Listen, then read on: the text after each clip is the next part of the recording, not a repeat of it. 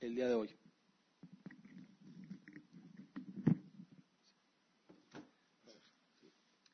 Señor, te damos gracias, Padre, en esta mañana, en este día, Señor. Te damos gracias por nuestro pastor Alberto. Señor, gracias por el mensaje que tú le has puesto, Señor, en su corazón. Te rogamos, Señor, que este tiempo eh, tú lo manejes, Señor. Que tú pongas en la boca de nuestro pastor esas palabras y ese mensaje que tú tienes para, cada uno de nosotros, Señor. Que la palabra que, que, que, tú tengas, Señor, que caiga en buena tierra, Señor, y que dé mucho fruto, Señor, para que mucha gente sea glorificada a través de, este ministerio, Señor, y a través de la obra de, de tus manos, Señor, entre nosotros. Te pedimos por este tiempo y lo ponemos en tus manos, en el nombre de tu Hijo Jesucristo. Amén. Gracias. Ok, eh, estamos con el audio. ¿Listos? Esperamos que ahora sí nos puedan sintonizar aquellas personas que batallaron en sintonizarnos la, el domingo pasado. Hoy en problemas técnicos. Confiamos que ahora sí puedan vernos sin ningún problema. El tema de hoy está publicado. Viene en la página de Minas. El título es. Título es. creyente o discípulo. Sí, vamos a ver la dinámica, la diferencia entre creyente y discípulo. Ah, pregunta, ¿quién de aquí cree en Jesús? Me imagino que todos, ¿no? Sí, todos aquí, sí, creyentes de Jesús. Bueno, tenemos eso listo. Ah, ¿Saben? Cuando estaba preparando este tema, una de las problemáticas que, que a las cuales me enfrenté o, o que estaba pensando era que estamos viviendo una crisis y es una crisis de nominacionalismo. Yo con mis palabras domingueras. Porque generalmente somos cristianos o de una religión, pero generalmente musulmanes, digo, generalmente nominales. Incluso los musulmanes estamos, perdón, perdón, perdón. Estaba teniendo una plática con, con, con, algunas personas que me estaba chateando porque posteé ahí algo acerca de, lo que dice el Corán. Y dice, es que los, los musulmanes eh, no son así. Yo, gracias a Dios, muchos son solamente nominales. Porque si creían lo que viene en el libro, estaríamos fritos, en peligro. Porque vienen cosas muy fuertes, ¿sí? Eh, lamentablemente no puedo decir lo mismo de los cristianos. O sea, no puedo decir gracias que son nominales, ¿sí? Porque en el libro vienen muchas cosas que en teoría deberíamos estar viviendo y es por el bien. Por ejemplo, el amar a tu prójimo como a ti mismo. Si tan solo este mandamiento lo siguiéramos al pie de la letra, el mundo sería otra cosa, ¿no? Entonces vamos a ver creyente y discípulo. Para esto quiero eh, comentarles o darles la, la, la, dinámica que Jesús tenía cuando estaba eh, compartiendo sus, eh, su mensaje, sus parábolas. Jesús, si saben, comenzó él solo compartiendo el Evangelio. No había, no, al inicio no tenía eh, discípulos que lo siguieran. Fue ya más adentrado en, su ministerio que empezaron a seguirlo su, sus discípulos. Uh, gracias a Dios el, poder del Espíritu estaba sobre él y hacía milagros, hacía señales y la gente lo empezó a seguir. A tal punto que lo seguían de todo tipo de personas. Lo seguían personas eh, enfermos, principalmente. Oye, ¿se acuerdan del ciego? Jesús, hijo de David, Jesús, y cállate, cállate. Y era la fama de que pues, sana, cualquier cosa lo ha sanado. Decían, hasta se asombraban porque decían, ha sanado todo. Uno que no podía oír y otro que no podía hablar y, y, de, y de todo así. Obviamente ante ese tipo de situaciones y no tenían seguro social y no había ese tipo de, dinámica de, de, doctor, era, atraía multitudes. Enfermos definitivamente los atraía. De hecho, en un episodio donde Jesús estaba en la casa de su suegra, digo, en la casa de la suegra de Pedro, perdón. estaba en la casa de la suegra de Pedro, eh, y pues bueno, se, estaba enfermita la suegra, y pues sana Jesús a la suegra. De hecho dicen que por eso negó Pedro a, Jesús, ¿eh? pero está ahí cuestionado eso. Pero el chiste es que eh, estaba ahí sana y se enteraron de que estaba Jesús. O sea, imagínate, estaba, la, estaba se corrió la voz de que Jesús había sanado a la suegra. Y pues sale Jesús afuera de la casa y está toda la gente con enfermedades ya y hasta altas horas de noche sanando. Sí. Obviamente los seguían enfermos, también endemoniados, Bueno, los endemoniados no sabían que estaban endemoniados. No es como que, ah, sí, estoy endemoniado, güey. No, digo, generalmente eh, eran personas comunes y corrientes, como muchos estamos aquí, y de repente se manifestaba el Señor y, y ups, resulta que, había ahí un chamoquín que estaba, que tenía uno ahí adentro. endemoniados, también gente que, pues que gustaba sus palabras, de sus parábolas. Eh, ¿Se acuerdan? Estamos hablando de un tiempo donde no había tele. No es como que, ¿qué onda, vamos? ¿Qué, ¿Qué película van a poner? No, no había película. No había, o sea, no estaba la sociedad con toda la industria de entretenimiento que ahorita tenemos. Entonces, oye, hay alguien que está dando enseñanzas interesantes, entretenidas, parábolas, oye, pues de la ovejita que se perdió y, la, monedita y, todo eso. ¿Qué haces? Pues no hay mucho que hacer, pues, pues vamos, ¿no? Sí. Gente aburrida, prácticamente. Oye, vamos a... Hay alguien ahí que está dando enseñanza y no solamente los sábados, también entre semana. Entonces vamos y terminaban sus labores o durante sus labores y, aprovechaban. Una forma de entretenimiento. También iban hambrientos. Oigan, que la vez pasada dio comida a todos. Órale, a lo mejor nos toca esta vez. Y hacía el, milagro de la multiplicación y se corría la voz, a tal punto que decía, dice Juan capítulo 6 que la gente lo buscaba porque les daba de comer. Sí. ¿Se imaginan todos los, escenarios que eh, tipos de espectadores que, eh, que, Jesús atraía. También atraía a personas que, estaban genuinamente interesadas en sus enseñanzas. Pero también teníamos, a tal punto atraía Jesús a la gente que también atraía a sus propios enemigos. A sus propios enemigos. Pero no precisamente porque querían, estaban interesados en aprender de él, sino porque estaban viendo en qué detalle se equivocaba o qué error para poderlo acusar.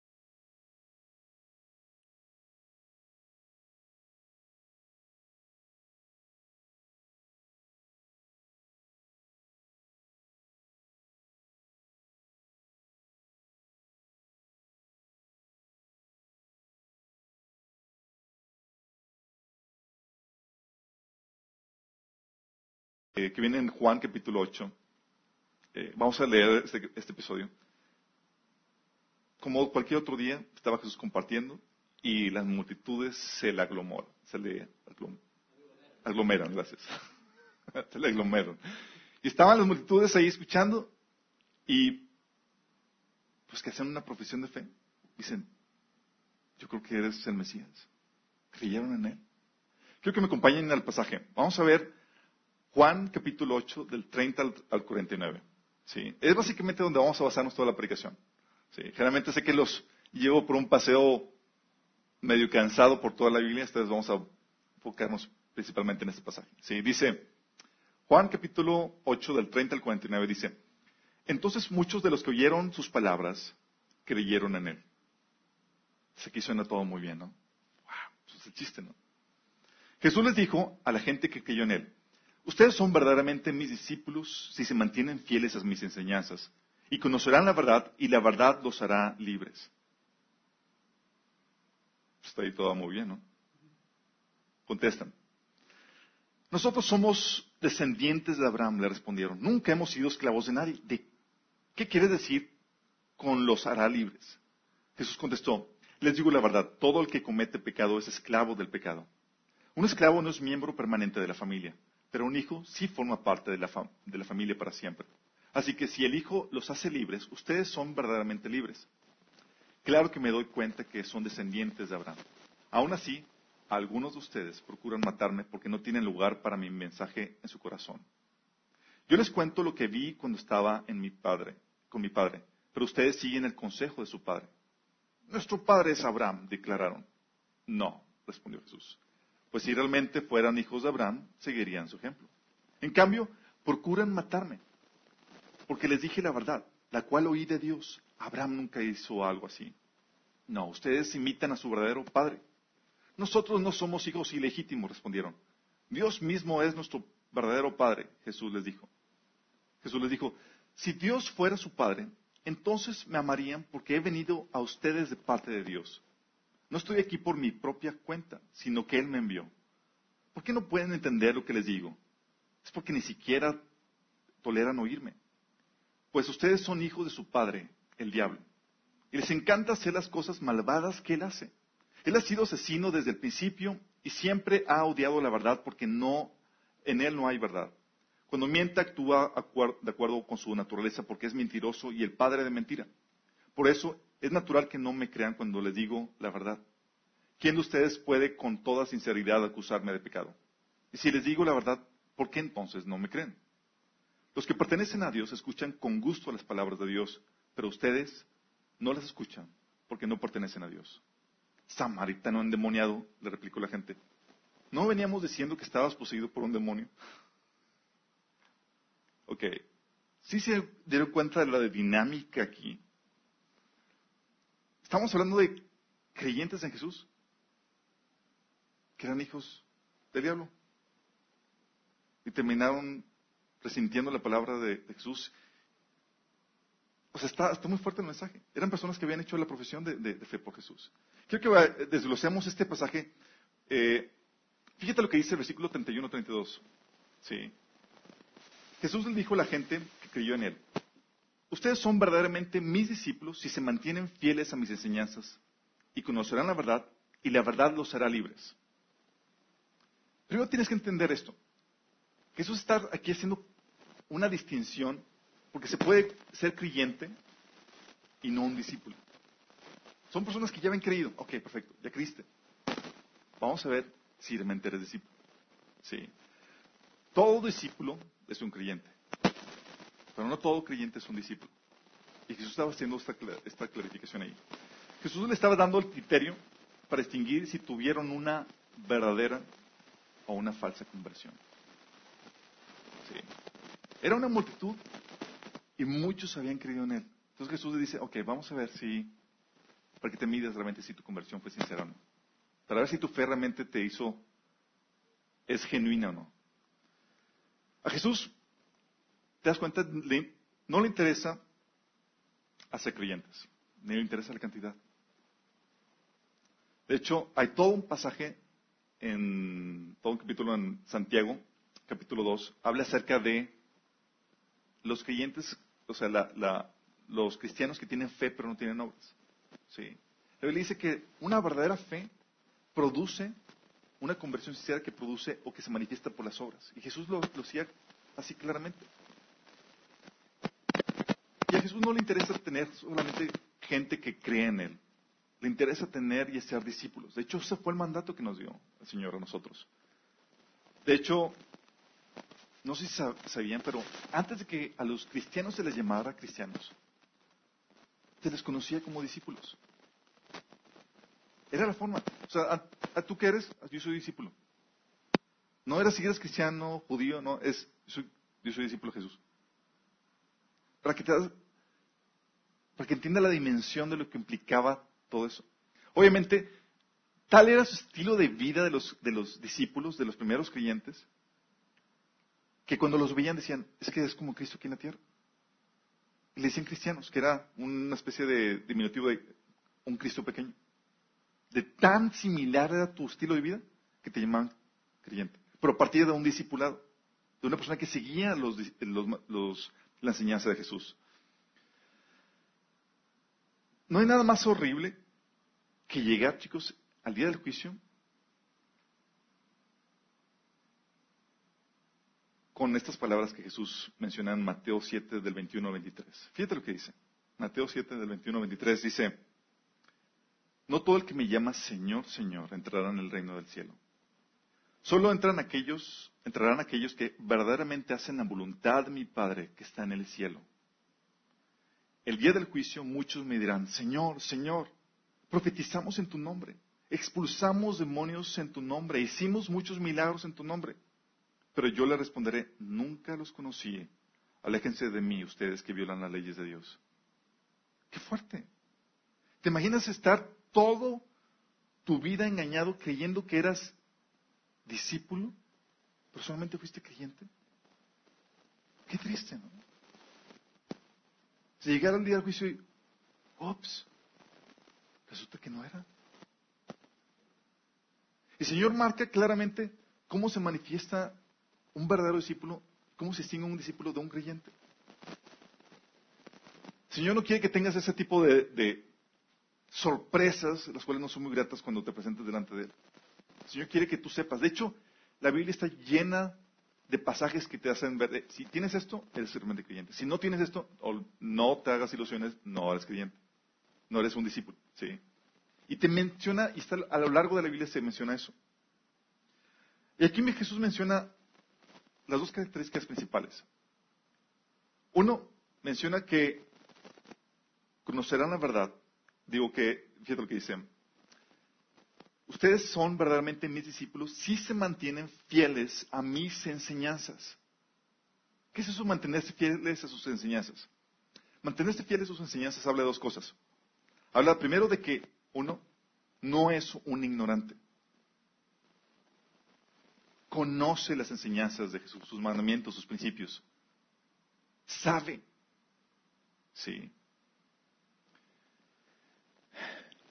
Y cuando hablamos de las enseñanzas de Jesús, hablamos de las enseñanzas que están escritas en la Biblia. ¿Sí? Y la Biblia tiene un montón de enseñanzas, un montón de principios, especialmente el Nuevo Testamento. Hay personas que me han dicho que son cristianas y que les digo, ¿estás leyendo la Biblia? Sí, yo la leo. Yo la leo todos los días. ¡Wow! ¡Qué padre! ¿Y qué lees? ¿En qué vas? Yo leo el eh, 1 Corintios 13, donde habla acerca del amor. ¿Y qué más? No, nada más ese, porque ese me gusta mucho. ¿Sabes lo que decía Pablo? Pablo cuando estaba con los hechos decía, no me negué, o sea, estoy libre de de ustedes porque les enseñé todo el consejo de Dios. Todo el consejo, hablando de toda la escritura. Y hay cristianos que se enfocan solamente en unas cosas. Otro cristiano que me topé, que le gusta mucho leer. Sí. Y pues yo dije, pues, asumes que lee la Biblia, ¿no? Pero bueno. Y en un episodio me, eh, mi esposa lo aborda y dice, ah, qué bueno, y está leyendo la Biblia, hermano. Y dice, eh, sí, yo leo los salmos. Y yo nada más, por el trasfondo que tengo, yo, y yo, y nada más los salmos, hermano. No, y también las letras rojas que vienen en la Biblia. Dice, ¿por qué las letras rojas? Porque eso son las palabras de Jesús. ok, hay Biblias, a los que no en el contexto, que vienen las palabras de Jesús así como la Biblia, de que, con letras rojas, las palabras de Jesús. Por déjame decirte esto. Jesús enseñó a sus discípulos, que son los apóstoles, y a esos apóstoles les dijo, vayan y hagan discípulos. Y dice la Biblia que las enseñanzas de eh, que la fe de los cristianos, en Hechos capítulo 2, se basaban en los profetas, que habla del Antiguo Testamento, y los apóstoles, que es el Nuevo Testamento. Todos los escritos que tienes en el Nuevo Testamento fueron hechos, fueron escritos o fueron desarrollados por los apóstoles, personas que vieron, conocieron a, Jesús, lo tocaron, estuvieron con él. ¿sí? Y fueron los que recibieron las enseñanzas directas de Jesús. De hecho, Jesús, por si acaso no lo saben, no escribió ni un solo libro. Lo único que escribió fue en la tierra y se borró. ¿sí? Todo lo que sabemos de Jesús es producto de los discípulos de él. De hecho, los evangelios, Mateo, Marcos, Lucas, son de los discípulos de Jesús. ¿Sí? Entonces tú no puedes decir, ah, es que yo solamente quiero, me interesa seguir lo que viene eh, en, en las letras en rojo. No, no, no, es toda la Biblia. Porque todo lo que aprendieron los discípulos de Jesús, te lo están transmitiendo a ellos, a través de los evangelios y a través de las diferentes cartas. Y tienes que saber eso. Entonces cuando tú dices, oye, yo soy discípulo de, de Cristo, ¿conoces la Biblia? ¿Conoces las enseñanzas de Jesús que vienen en el Nuevo Testamento? Si no tienes eso, no te confundas. Eres un creyente, no un discípulo. Jesús decía, si se mantienen fieles a mis enseñanzas, implica conocerlo. Sí. También implica obedecerlo. No solamente las conozco, las vivo. Las vivo. Han llegado personas conmigo en diferentes eh, ocasiones que tienen problemáticas. Me dicen, oye Alberto, tengo esta problemática en, su trabajo, en su casa, en su familia, y dicen, oye, ¿qué opinas? ¿Qué consejo me das? yo, mi opinión de nada sirve. ¿Sí? Lo que yo te diga, de nada sirve. La pregunta aquí es, ¿qué dice la Biblia al respecto? Y la mayoría me dice, no sé. Qué patético. Déjame declararte, las enseñanzas de Jesús abarcan todas las áreas de tu vida. Y muchas problemáticas que tenemos nosotros como cristianos en el día a día es porque o ignoramos o no aplicamos alguna de sus enseñanzas. ¿Sí explicamos? Entonces, recuerdo en ese episodio, dije, ok, no sabes lo que viene en la Biblia y le mando los, los versículos. Dice, ah, hay mucho que dice al respecto. Los pone en práctica y wow, funcionaron. Sí, porque funcionan. Entonces, conocer la verdad. Conocer la verdad, chicos, dice, fíjate la consecuencia, dice, si se mantienen fieles a mis enseñanzas, serán verdaderamente discípulos. Y como consecuencia de conocer, de ser fieles a las enseñanzas de Jesús, conoceremos la verdad. Sí. Es consecuencia de mantenerse fieles a las enseñanzas de Jesús. ¿Sabes que Satanás nos mantiene cautivos porque él nos vende una forma de pensar basado en la mentira? La problemática es que tú no sabes qué le has comprado a Satanás en tu forma de pensar porque no conoces la verdad. Porque de qué forma podrías distinguir la verdad de la mentira si no conoces la, verdad? No hay forma. Es hasta que viene la luz que dices, ah, esto está mal. Por eso la Biblia nos habla de que, de una renovación de la mente. Romanos capítulo 12, versículo 2 dice que no nos amoldemos este mundo, sino que seamos transformados por medio de la renovación de nuestro entendimiento. Esto implica, es producto, consecuencia de, estar fieles a las enseñanzas de Jesús y eso nos va a enseñar qué cosas en nuestra forma de pensar están mal. Sí. De hecho, la oración de Pablo, en Efesios 3, versículo 14 al 19, era de que conociéramos sí, la dimensión y todo lo que Dios tiene para nosotros, el amor de Él. Porque no es, muchas veces simplificamos a Dios, ah, Dios es amor. Y ya con eso tienes toda tu teología. Es más complicado. Tienes que conocer sus enseñanzas. Y hay muchas cosas que tú y yo nos hemos tragado porque el mundo nos ofrece una ideología, una forma de pensar basado en mentiras. Sí. De hecho, ¿sabes cuál es? ¿Sabes que tu verdadero problema, nuestro verdadero problema, no es Satanás? ¿Saben eso? Es que el enemigo me está atormentando. No, no, no, no. Tu problema no es, no es Satanás, no es el enemigo, no son los demonios. Eso no es problema de Dios en lo más mínimo. Tu problema, mi problema, el problema de la humanidad, es la ignorancia. Oseas 4.6 dice, mi pueblo pereció por falta de conocimiento. No por Satanás, no por su pecado. El pecado está resuelto. El problema es que no sabes la solución. Satanás está sometido y está vencido. El problema es que tú no sabes cómo ejercer esa autoridad, cómo ejercer esa victoria. El problema que, tenemos es la falta de conocimiento. Satanás va a tu ignorancia para destruirte.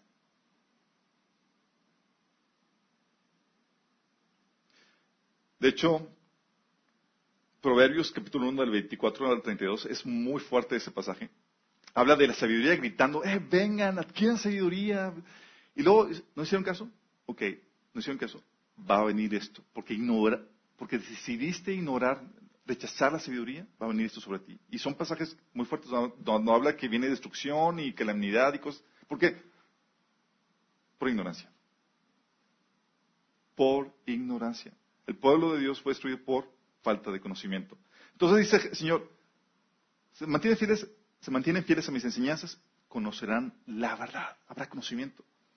Y ese conocimiento es básico. Oye, el mundo nos ha vendido una idea errónea de quién es Dios, de cuánto te ama. Sí. De hecho, el enemigo te, vende una idea errónea de lo que puedes hacer Satanás contra ti y lo que no. Y muchos, por causa de esa ignorancia, viven aterrorizados a lo que el enemigo les puede hacer.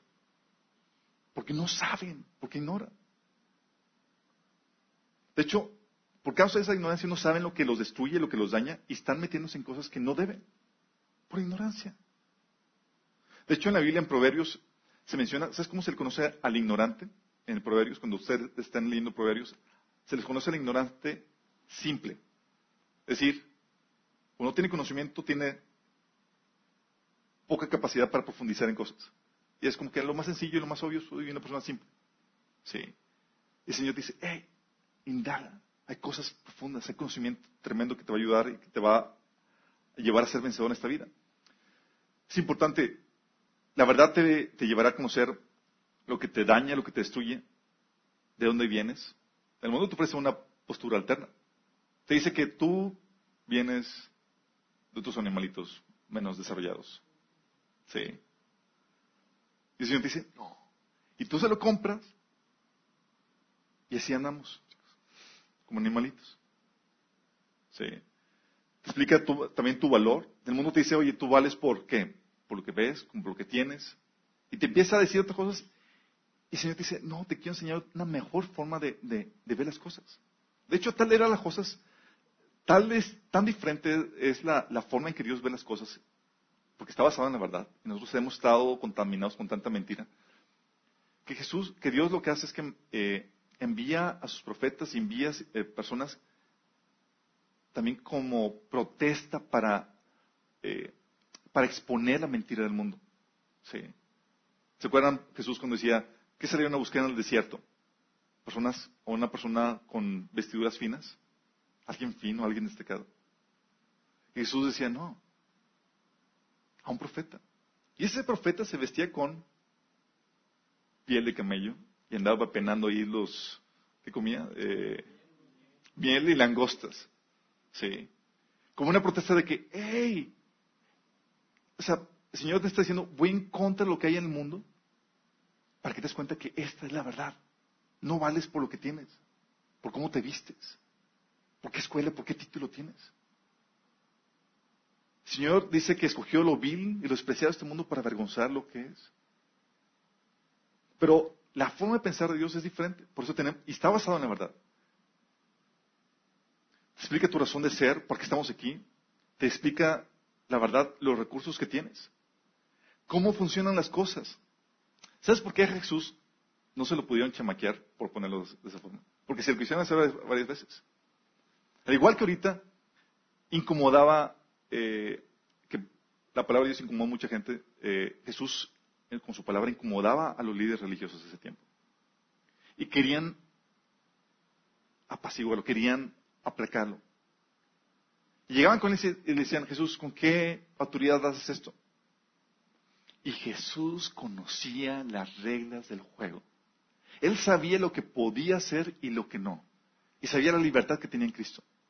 Ahorita muchos cristianos llegan con él, con ellos y dicen, eh, ¿con qué autoridad estás haciendo eso? ¿Bajo qué cobertura? Pero, estoy bendiciendo a mi hermano, lo estoy No, pero no tienes. Y por no saber las reglas del juego, muchos terminan no haciendo nada. Y hay principios para la autoridad, para la familia. Recuerdo un, un caso donde me habla una, una hermana cristiana, no discípula. Me dice, no, es que ya estoy harto, voy a eh, Dios no me, ha, ayudado, estoy todo en problemada, eh, mi familia está teniendo muchos problemas y yo creo que ya voy a dejar la fe, porque Dios no está con ella. Y digo, a ver, tú dices que vas a dejar la fe en Dios porque Dios no te ayuda. Dice, sí, no, es que, o sea, tengo problemas con mi, con mi hijo, está haciendo esto, mi esposo aquello, y hay problemas acá, problemas allá. Y digo, ¿y sabes o conoces la solución que Dios ya te dio en su palabra para esas problemáticas que tiene? No. ¿Sabías que hay soluciones para eso? No. Y vas a dejar a Dios no porque no te dé soluciones, sino por tu ignorancia esas soluciones. La pensó. Eso es bueno. Pero sí pasa. Muchas veces llegamos con Dios y, y nos quejamos delante de Él por tonterías que hacemos. Señor, estoy haciendo mal. Y el Señor, mm, sí, de tanto que ignoras, hijo. Si dejaras de hacer esto, si hicieras esto, te meterías muchos problemas.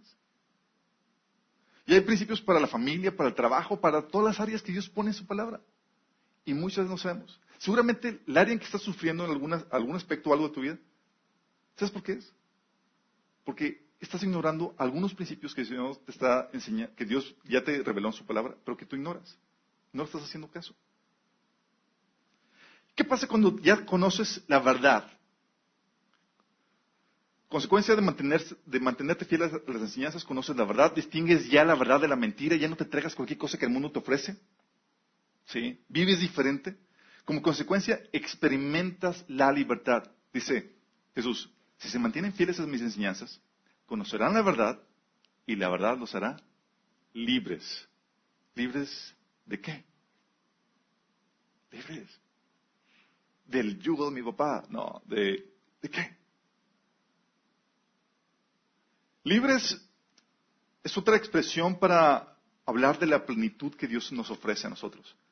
Juan capítulo 10 dice que el ladrón vino a matar, robar y destruir, pero yo he venido para que tengan vida y vida en abundancia, vida plena. ¿Sí? Y es una promesa, esta plenitud, esta libertad que tú vives, es una promesa solamente para los discípulos. Si tú te mantienes fiel a las enseñanzas del Señor, vas a ver que funciona. Y vas a vivir un grado de libertad y plenitud que dices, wow, esto sí funciona. Yo te digo por experiencia propia. El Señor me ha metido en un proceso donde he perseverado en las enseñanzas de Jesús y te puedo decir, funciona y funciona de maravilla. Me ha dado libertad y he podido experimentar la plenitud aún en las situaciones más difíciles que tú te puedas imaginar. ¿Cómo es posible? Las enseñanzas de Jesús funcionan. Jesús decía a sus discípulos, en este mundo van a tener aflicción. Pero tranquilo chicos, yo he vencido. Y si tú sigues las enseñanzas, vas a vencer así como yo. Sí, Juan 16, 33 habla acerca de eso. El Señor nos promete libres. Libres, primero libertad, libertad del castigo. Castigo eterno. Yo no tengo miedo al castigo. Conozco las enseñanzas de Jesús. Sé lo que Él me ha dado. Y sé que tengo su perdón y tengo su vida eterna. ¿Libre qué? Del pecado. En Él conozco la fórmula para poder vencer aquellas actitudes, aquellas prácticas que desagradan a Dios. No por mis propias fuerzas, sino porque Él me enseña cómo. Y en la Biblia viene. Libres de las circunstancias. ¿Han conocido personas víctimas de las circunstancias? Ay, me fue mal. Ay, me corrieron del trabajo. Ay, me hicieron esto, me hicieron aquello. Un lucer. Digo, si hay uno aquí, sorry. Pero sí, el Señor dice, ¿sabes? Yo te llevo a vencer y estar por encima de eso. Y no es porque cambie algo así mágicamente, es porque el Señor te da revelación, te da entendimiento, te lleva a vivir un nivel de vida donde estás por encima de las circunstancias. Aún las fregaderas que la gente te puede hacer, dices, wow, gracias. Me dio este desatar el propósito de Dios para mi vida. Porque sabes que todo va para tu bien. ¿Entiendes ya la dinámica del, juego? Una persona que no tiene esto, que no experimenta esa libertad, vive atada, amargada al, amargada por falta de resentimiento, por cosas, al pecado. ¿sí? El discípulo vive libre, libre de, de las circunstancias, del miedo, incluso del qué dirán. ¿sí? Incluso del fracaso. Porque el discípulo sabe que cuando fracasa, fracasa para vencer. ¿Cómo? Toma el discipulado. Ahí se ve, maneja toda esa dinámica. Y te hace libre de una vida esclavizada y sin fruto nos hace libre para llevar fruto en abundancia. Y una vida plena, con cosecha. Yo te puedo decir, es maravilloso lo que el Señor nos da. Y esta vida que el Señor promete es una realidad. Muchos de que estamos aquí la estamos experimentando. Y si tú no lo estás viviendo, es porque tal vez estás creyente y no discípulo. Pero déjame decirte, esto que estamos probando está delicioso. Esta libertad, esta plenitud que Dios da, es verdad. Estamos experimentando. Decimos, ven, pruébalo. Muchos me dicen, oye, ¿por qué eres tan insistente con invitarme? Con... yo, porque tengo algo que quiero que tengas. No me pagan por invitarte. No me pagan por traerte. Es porque estoy experimentando algo y una calidad de vida que quiero que tú también tengas. Es por amor. Y muchos de aquí estamos así en esa situación. Y fíjate, Jesús nos dice, oye, si te mantienes fieles a las enseñanzas de tu denominación. No, no, no. A mis enseñanzas. No dice a las enseñanzas de tu pastor. No, no, no. No, no dice si te mantienes fiel a tu religión. Aquí está hablando directamente si te mantienes fiel a sus enseñanzas. Eso va a implicar que escudriñes y que distingas y que disiernas si lo que te está enseñando tu maestro, tu pastor, tu líder, la persona que está a cargo, va de acuerdo a lo que viene en la Biblia o no. En teoría es por eso que los cristianos llevan la Biblia a la iglesia. no voy a ser que el pastor vaya a salir con alguna herejía, vamos a ver, ok, está bien. Sí. Porque en teoría seguimos a Jesús por encima de todo. ¿Sí? Y es lo que el Señor manda. ¿Sí? Y fíjate lo que dice, aquí no dice, oye, si te mantienes fieles a, mis enseñanzas, serán verdaderamente mis discípulos. No dice, si hablas en lenguas. Señor, yo hablo en lenguas, ¿califico? ¿Tu discípulo? no. Oye, Señor, oré por una persona y sanó. Hay unos que hemos orado y que se han muerto, pero eso no importa.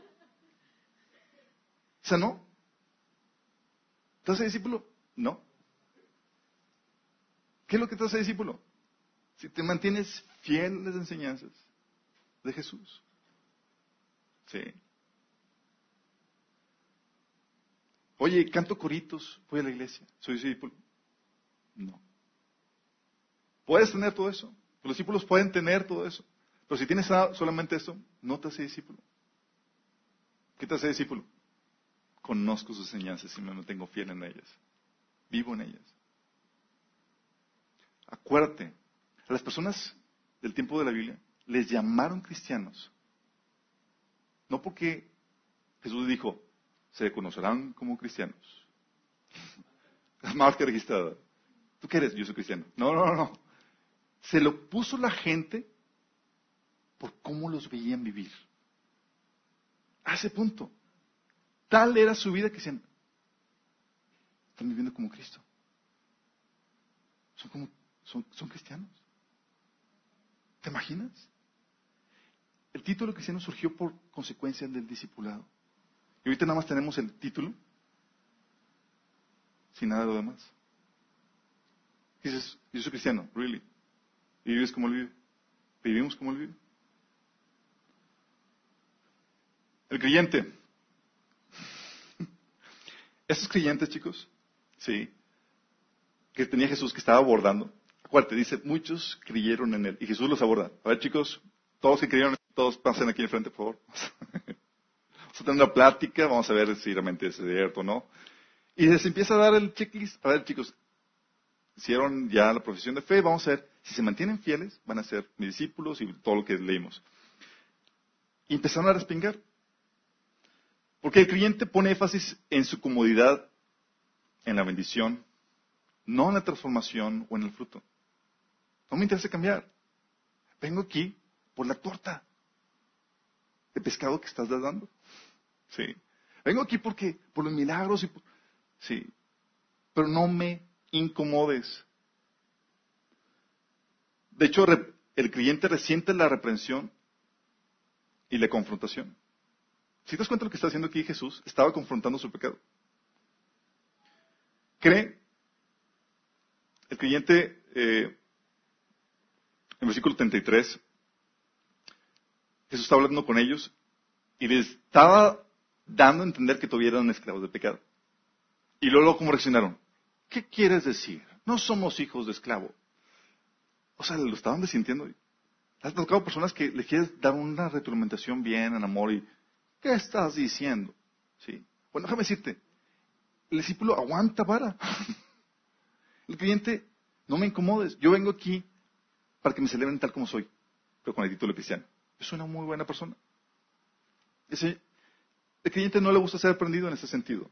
¿sí? Le molesta cuando se les muestra cuando algo está mal en sus vidas. Después, en el versículo 37 le dice Jesús, ustedes, de hecho, quieren matarme. ¿Te ha venido a confrontar al Señor algo en tu vida? Eres homicida. ¿Por qué? ¿Sabías que la Biblia dice que los homicidas son no solamente los que matan físicamente a alguien, sino los que odian a alguien? Imagínate que el Señor venga contigo, ah, hijo, eres homicida. O que alguien venga a reprenderte así. O eres idólatra. Porque el Señor lo que hace, te metes, cuando eres discípulo, te metes en un proceso donde el Señor te expones a que el Señor te hable claramente. Y el Señor habla sin pelos en la lengua. Es claro y directo. Y no te me ay, te sentiste, sorry. De hecho, tan fuerte, ¿sí? Eh, Jesús terminó diciéndoles, ¿sabes? De hecho, ustedes son hijos del diablo a sus creyentes, a las personas que habían creído en Él. El creyente, el versículo 37 menciona que Jesús les está reclamando, ¿por qué no aceptan mis palabras? Porque no haya cabida en ustedes. Es que esa es la diferencia entre el creyente y el discípulo. El creyente dice, esto sí me gusta y esto no me gusta. Esto sí y esto no. Y hay personas que dicen, oye, eh, hermano, aquí menciona esto, ¿a qué? Pues, no, no, pues esto no es para mí. Sí. Y es selectivo con respecto a lo que viene en la Biblia. No está dispuesto a cambiar más que en las cosas que, que las cosas que, que son facilitas. Sí. Me ha tocado personas que les digo, de hecho, pasaron un meme por ahí, no me acuerdo si fuiste tú, Gustavo, o, no me acuerdo quién, que dice, eh, que dice, eh, que perdone, que si no perdonas, Dios no te va a perdonar. Y lo pone abajo, y estoy hablando seriamente. Y es, en, y es en serio, sí, o sea, no estoy jugando. Sí. Y ¿sabes cuántos cristianos me ha tocado conocer que dicen, es que no quiero perdonarlo, o no puedo perdonarlo? ¿Sabes cuántos cristianos? Dices, entendamos la dimensión de eso. O sea, ese mandamiento no me gusta. De hecho, me incomoda. La palabra de Dios no está para adornar tu comodidad, no es, no es, no es un reclinable a gusto, está para forjarte y llevarte a un grado de madurez que ahorita actualmente no tienes. Por eso estamos aquí. Entonces no toleran la verdad de la palabra. Por eso, por lo mismo, viven esclavizados, víctimas de las circunstancias. No producen fruto. Y al final de cuentas son condenados. ¿Te acuerdas cómo eran los discípulos versus las multitudes? Jesús estaba compartiendo, estaba compartiendo su mensaje y hablaba en código. ¿Sí saben a, a qué me refiero con eso? Hablaban parábolas. Las palabras estaban diseñadas para que no entendiera la gente lo que quería decir Jesús. No es para determinar, que, para ponerle el mensaje más bonito, más fácil de entender. No, no. Estaba diseñada para que no entiendas. Y despertar tu curiosidad. Sí. Entonces terminaba la, enseñanza y estaban las multitudes y miles de personas. Sí. La más chiquita que se registran que cinco mil, cuatro mil personas, tres mil. Y pues obviamente todos salieron en blanco. Ah, qué bonita historia. ¿Pero qué, quise decir? No sé. Pues estuvo bien. Bueno, ya, vámonos. Sí. Y se iban. Y todos en blanco. ¿Y sabes qué hacía el discípulo versus el creyente? El discípulo, ah, Señor, ¿nos explica las parábolas? Tenía hambre. No se esperaba solamente con el mensaje que, Jesús impartía a las, multitudes. Señor, explícanos. Y Jesús decía, esto es para ustedes, pero no para ellos. ¿Sabes por qué? Porque el discípulo tiene interés, tiene hambre por aprender. Quiero que me enseñes, Jesús. Quiero que me enseñes. No quiero ser como de multitudes. Por eso te decimos aquí, lo que recibes el domingo aquí, chicos, está diseñado como una, así como que, cápsula para que sobrevivas, así como que iraquíticamente. Un discipulado conlleva enseñarte tantas cosas que el Señor nos ha dado. El discipulado que vemos nosotros y que tenemos, ¿sabes? Dura, son tres años, dos años y medio, tres años. Imagínate todas las cosas que tienes que aprender. Y muchas veces creen cuando estamos ahí, es que tienes que aprender esto. Y estamos así nosotros bien sobres de que, por favor. ¿Sabes por qué? Porque sabemos la diferencia de lo que es saber y no saber. Hemos experimentado la vida plena y la vida de luce. Sí. Hemos experimentado eso. Y queremos que aprendas a vencer que experimentes esta plenitud, esta libertad. Que sepas cómo, que vivas esta palabra que todo obra para bien a los que amamos al Señor. Solo viene en Romanos 8:28. Pues solamente es a los que lo aman. Pasa algo y es, wow, estás por encima. Entonces, al, al creyente cree, pero no le interesa conocer. Si esto es una persona carriada que, por favor, me conoce y tal cosa, cuestionate. ¿Realmente soy discípulo? Y tenemos, chicos, por lo mismo, iglesias para cada tipo, para diferentes mercados.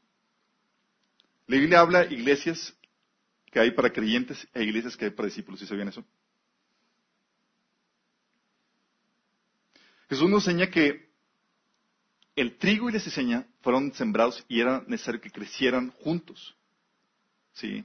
Entonces no significa que todos los que estamos aquí son realmente salvos. Como dicen, ni todos los que estamos, ni somos todos los que estamos, ni estamos todos los que somos. ¿Sí entendieron? es decir,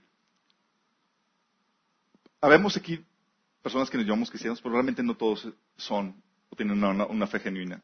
Y hay muchos que todavía no están aquí, pero que serán. Y le, le enseña que el trigo y la cizaña crecerían juntos. Mateo 3, el 36 al 43 habla de eso. Por eso no es, extrañarse que Pablo hablara a los creyentes en 2 Corintios 13, 5, le decía a los creyentes, pruébense por favor a ver si están en la fe. Pruébate. Porque va a ser muy feo el día que llegues a la presencia de Dios y dice, no te conozco. Eh, eh, eh, señor, yo era, tengo membresía en Mina Church, ¿no? No. Va a ser muy feo. Es decir, pruébate.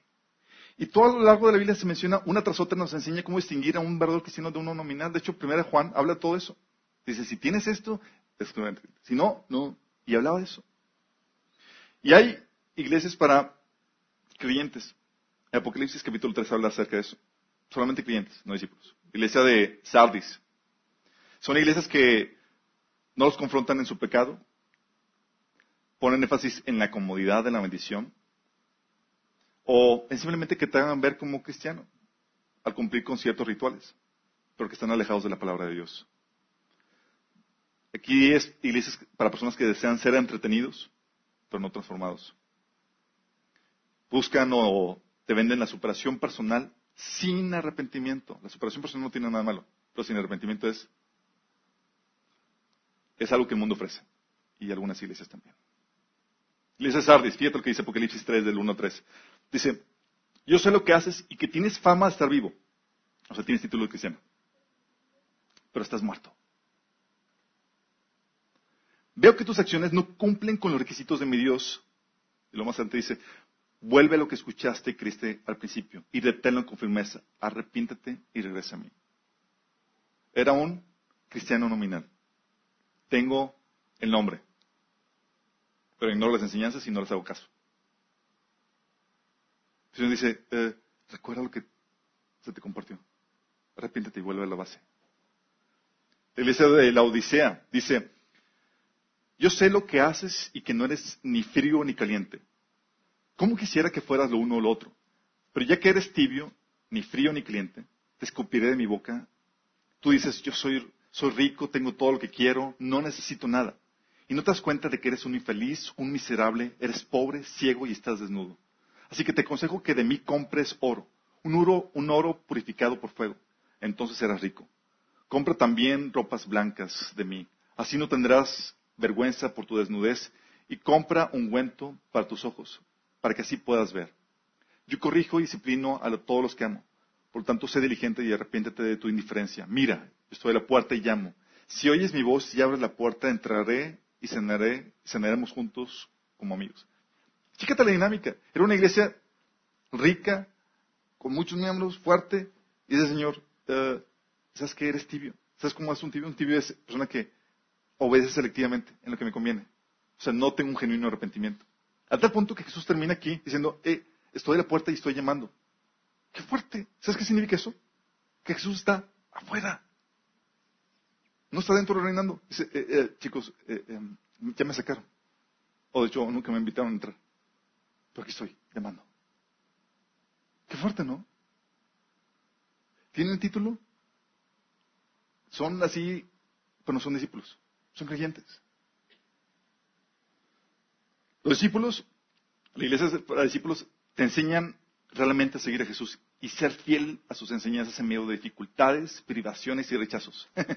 te venden la parte completa del Evangelio, donde es no solamente hay bendiciones, hay dificultades, hay cosas que tienes que superar. Te reprenden, te corrigen y son intolerantes, muy intolerantes al pecado. De hecho, una de las recriminaciones de Jesús a las iglesias de Apocalipsis era que toleraban tal pecado y toleraban aquel otro y toleraban aquello. Dice, tengo contra ti esto, que eres muy tolerante. Fíjate la iglesia de Esmirna, una iglesia, dice, yo sé tu sufrimiento y tu pobreza, pero tú eres rico. Conozco la blasfemia de los que se te oponen. Dices ser judío, pero no lo son, porque tu sinagoga pertenece a Satanás. No tengas miedo de lo que estás a punto de sufrir. El diablo meterá a algunos de ustedes en la cárcel para ponerlos a prueba y sufrirán por diez días. Pero si permaneces fiel, incluso cuando te, eh, te enfrentes a la muerte, te daré la corona de vida. O la iglesia de Filadelfia dice, yo sé todo lo que haces y te he abierto una puerta que nadie puede cerrar. Tienes poca fuerza. Sin embargo, has obedecido mi palabra y no negaste mi nombre. Mira, a esos que pertenecen a la sinagoga de Satanás, esos mentirosos que dicen ser judíos y no lo son, los obligaré a que vengan y se postren a tus pies. Ellos reconocerán que es a ti a quien amo, dado que has obedecido mi mandato perseverar. Yo te protegeré del gran tiempo de prueba que vendrá sobre el mundo entero para probar a los que pertenecen a este mundo.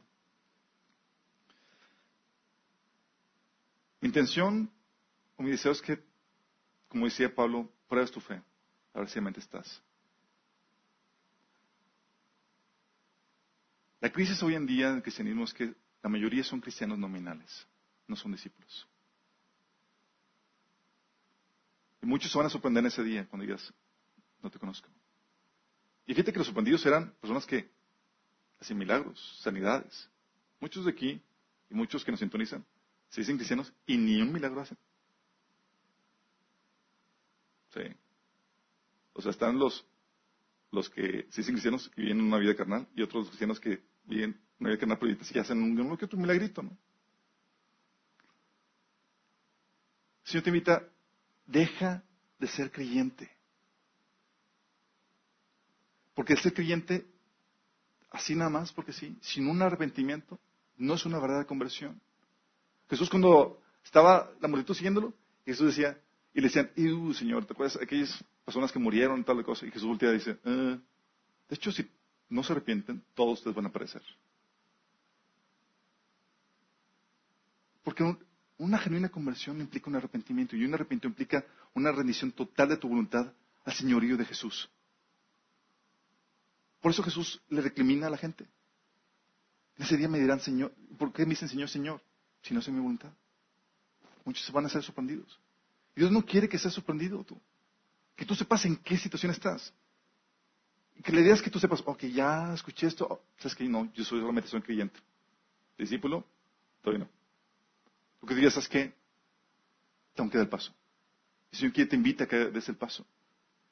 Fíjate lo que dice Lucas 14, del 26 al 27, que es el llamado al discipulado.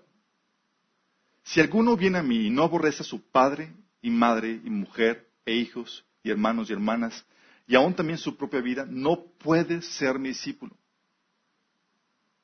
¿Qué está hablando de que, que tu amor para con Dios tiene que ser tan, tan grande que comparado con el amor de tu familia, parece que lo estás odiando. ¿Sí me explico? Mateo 16, de 24 al 26 dice, si alguien quiere ser mi discípulo, tiene que negarse a sí mismo tomar su cruz y seguirme. Porque el que quiere salvar su vida la perderá, pero el que pierda su vida por mi causa la encontrará. ¿De qué sirve ganar al mundo entero si se pierde la vida? ¿O qué se puede dar a cambio de tu alma, de tu vida? El Señor te está invitando que hagas o tengas una verdadera conversión.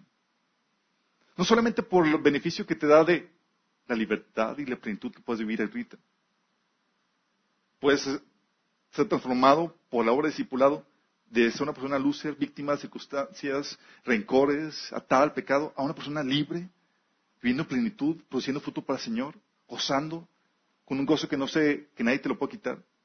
Pero aparte de eso, tienes la certeza que te vas a presentar delante de Dios y te vas a decir, buen siervo fiel. Porque sabes. ¿Tú qué eres? ¿Creyente? discípulo? ¿Eres de los que Jesús abordó y resultaron ser creyentes hijos del diablo? Creciente en la palabra, que no puede, no, no, es que me incomoda. ¿Eres de esos? Dice la Biblia, corrige al sabio y te amará. Pero si corriges al, al soberbio, al necio, al malvado, te va a odiar. Dice, la luz vino al mundo, pero como los hombres amaron más las tinieblas que la luz, se alejaron de ella. No vinieron a la luz. Llamado Señor es un llamado al discipulado. Un llamado que vivas como Él vive. Te promete bendición, pero es una consecuencia de que permanezca fiel a sus enseñanzas. Tal vez no has tenido una genuina conversión, tal vez solamente crees en Jesús. Vas a ir a la iglesia, cualquiera que sea la denominación, pero nunca has tenido un genuino arrepentimiento. El llamado de Jesús es, ven, entrégate. Sin arrepentimiento no hay salvación. Sin arrepentimiento no hay esta bendición. ¿Quieres arrepentirte? ¿Quieres entregarle tu señorío, tu vida, el señorío de tu vida a Jesús? Si es así, haz conmigo esta oración. Dile, Señor Jesús, de hoy me arrepiento de mis pecados. De hoy te acepto como el Señor de mi vida. Te pido que me perdones, que me salves. Te entrego mi vida, Señor. Quiero que la gobiernes. Yo quiero ser conocido por ser discípulo tuyo, no solamente un creyente. Yo creo que moriste por mí en la cruz, que resucitaste. Yo hoy recibo tu salvación y el perdón de pecados.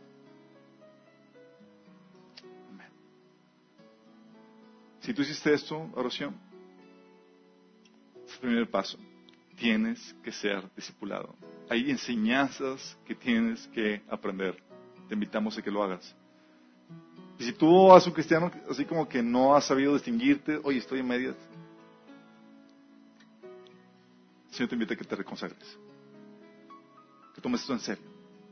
Porque no es un juego. No estamos aquí para entretenerte. Para que pases un domingo nice, ay, ya cumplí. Estamos aquí para ayudarte. Que tengas una relación con Dios genuina, restaurada y que vivas como Él manda. El enemigo quiere destruirte. Nosotros anhelamos que no lo logre. Y por eso tienes que conocer al Señor. Entonces oramos a los que dices, oye, no estado caminando como debe ser. La verdad, soy un ignorante de la palabra de Dios, de sus enseñanzas. ¿Ya cómo he estado viviendo? Ni doy testimonio de que soy su discípulo. Ora y dile, Señor Jesús, Perdóname, Señor. Porque no te he representado como debe ser, Señor. Tengo título, tengo el nombre de cristiano, de estar vivo, pero estoy muerto. Pero el día de hoy me arrepiento, Señor. Pido que me perdones. El día de hoy me comprometo a seguir tus enseñanzas, buscar quien me las enseñe. Pido que me ayudes, Señor, a representarte como debe ser. Que no te avergüences de mí que pueda cosechar esa bendición que tú tienes para mi vida, esa vida plena, esa libertad que tienes para mí. Ya no quiero ser esclava del pecado. Ya no quiero ser, ya no quiero que el, enemigo gobierne sobre mí, me tenga intimidado, me tenga sometido, Señor. Hazme libre, hazme libre, Señor. Te lo rogamos. Jesús.